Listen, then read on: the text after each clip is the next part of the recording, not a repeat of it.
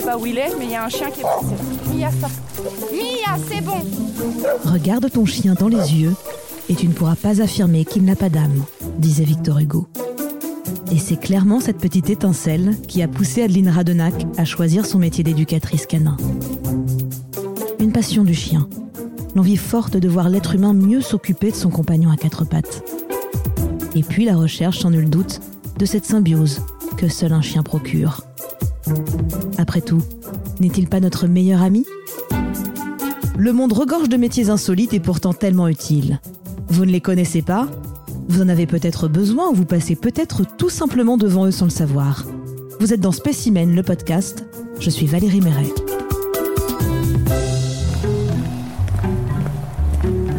Bonjour, comment allez-vous? Ça va.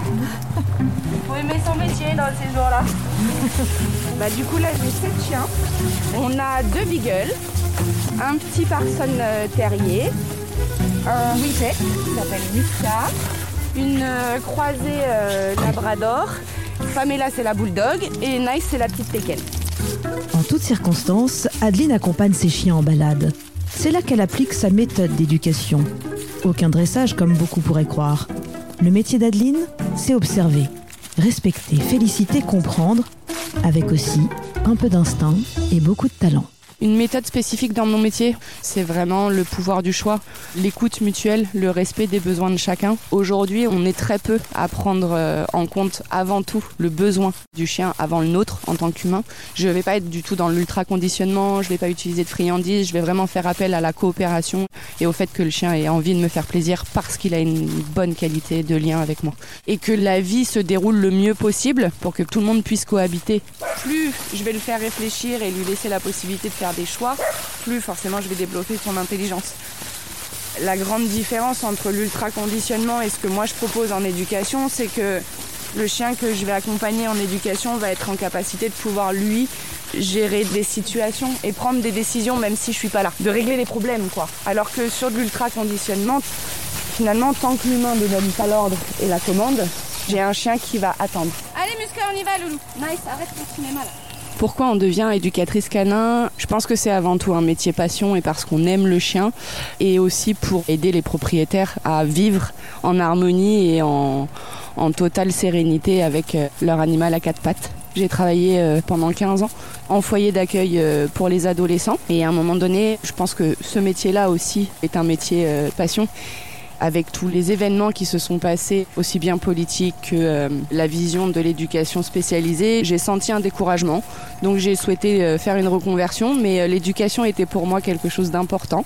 Donc en fait, bah, je me suis orientée vers l'espèce vivante chien parce que bah, le chien reste avant tout ma passion et surtout parce que je pense que l'animal nous apporte beaucoup et que je voulais lui rendre sa place.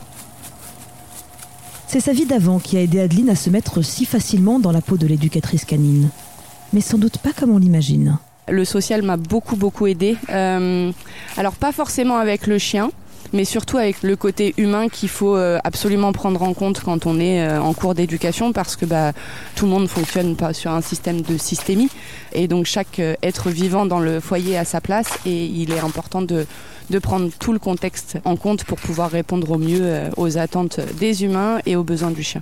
Les animaux et les humains ne sont absolument pas pareils. On ne fait pas partie de la même espèce, donc euh, bien évidemment on est des êtres vivants, mais on n'a euh, pas du tout, du tout les mêmes besoins. Et malheureusement aujourd'hui les besoins du chien sont pas encore tout à fait assez connus pour que les humains puissent y répondre correctement. Et c'est souvent à cause de ça que les comportements gênants se réveillent. C'est bien mon rookie, ça c'est très très bien mon loulou.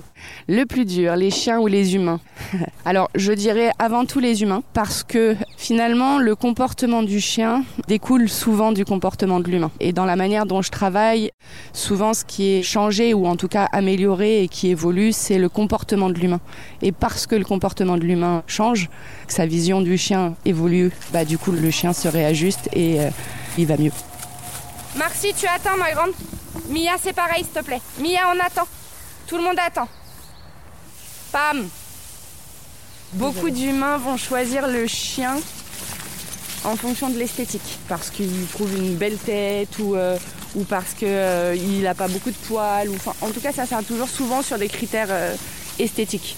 Et finalement, ce qui est plus important quand on choisit un chien, c'est surtout de le choisir en fonction de qui est la race, ce pourquoi il a été créé génétiquement et est-ce qu'il correspond à notre mode de vie.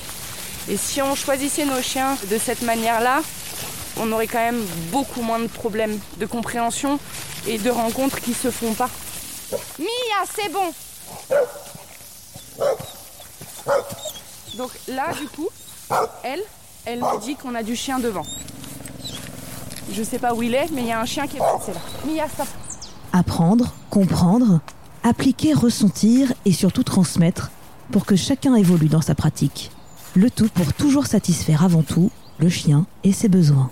L'apprentissage que j'ai fait pour devenir éducatrice canin, j'ai été en brevet professionnel. Donc c'est le seul diplôme aujourd'hui reconnu par l'État pour exercer ce métier.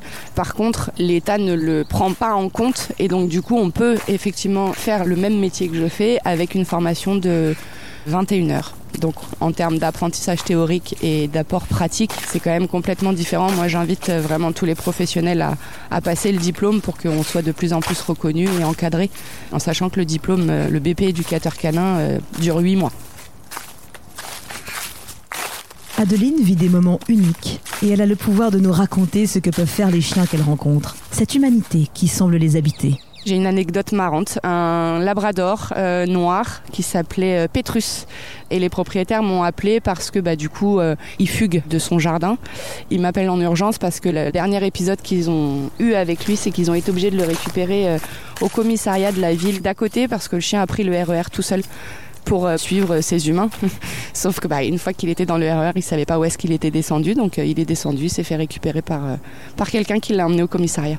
Comment parler de son métier quand il ne consiste pas à être au bureau mais en forêt? La difficulté du quotidien, c'est de devoir du coup se justifier. Pour le côté balade, les gens m'imaginent en train de prendre beaucoup de plaisir, euh, quelque chose de très sympa. Effectivement, j'ai des moments où c'est très sympa, mais parfois ça peut être aussi euh, assez mouvementé. Sur des groupes de 7 à 9 chiens, forcément, il n'y a pas de routine. Donc ça change tous les jours en fonction de ce que je peux trouver euh, dans la forêt, du renard, euh, du gibier. Euh, enfin voilà, chaque journée est tellement différente que c'est compliqué pour les gens de le comprendre. Ça m'est arrivé une fois, Marcy, bah, on s'est fait surprendre par une biche. Bah, elle est partie derrière. Elle est revenue toute seule à la voiture. Elle a fait sa balade pendant deux heures toute seule. Ça fait une montée d'adrénaline. Quand ça, ça arrive, que ça soit avec nous ou avec le propriétaire, de toute façon, il faut il faut aller attendre là où on a la sécurité pour les chiens. Donc le chien reviendra toujours à la voiture. Donc parfois ça peut durer euh, bah, deux heures, mais ça peut aussi durer 6 euh, heures, 7 heures, le temps qu'ils reviennent. Ça demande un énorme détachement. Merci Sérieux? Il faut aimer être seul et surtout aimer euh, faire de la voiture.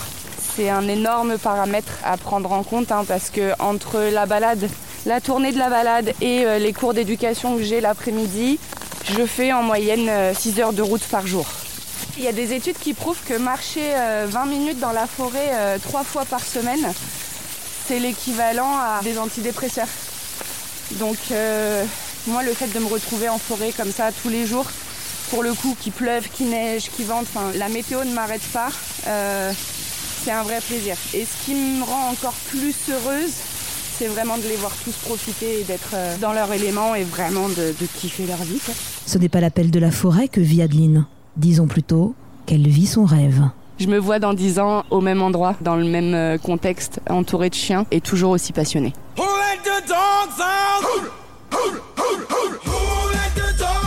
Ainsi s'achève l'épisode 2 de Spécimen, le podcast, que vous pouvez retrouver sur toutes les plateformes d'écoute.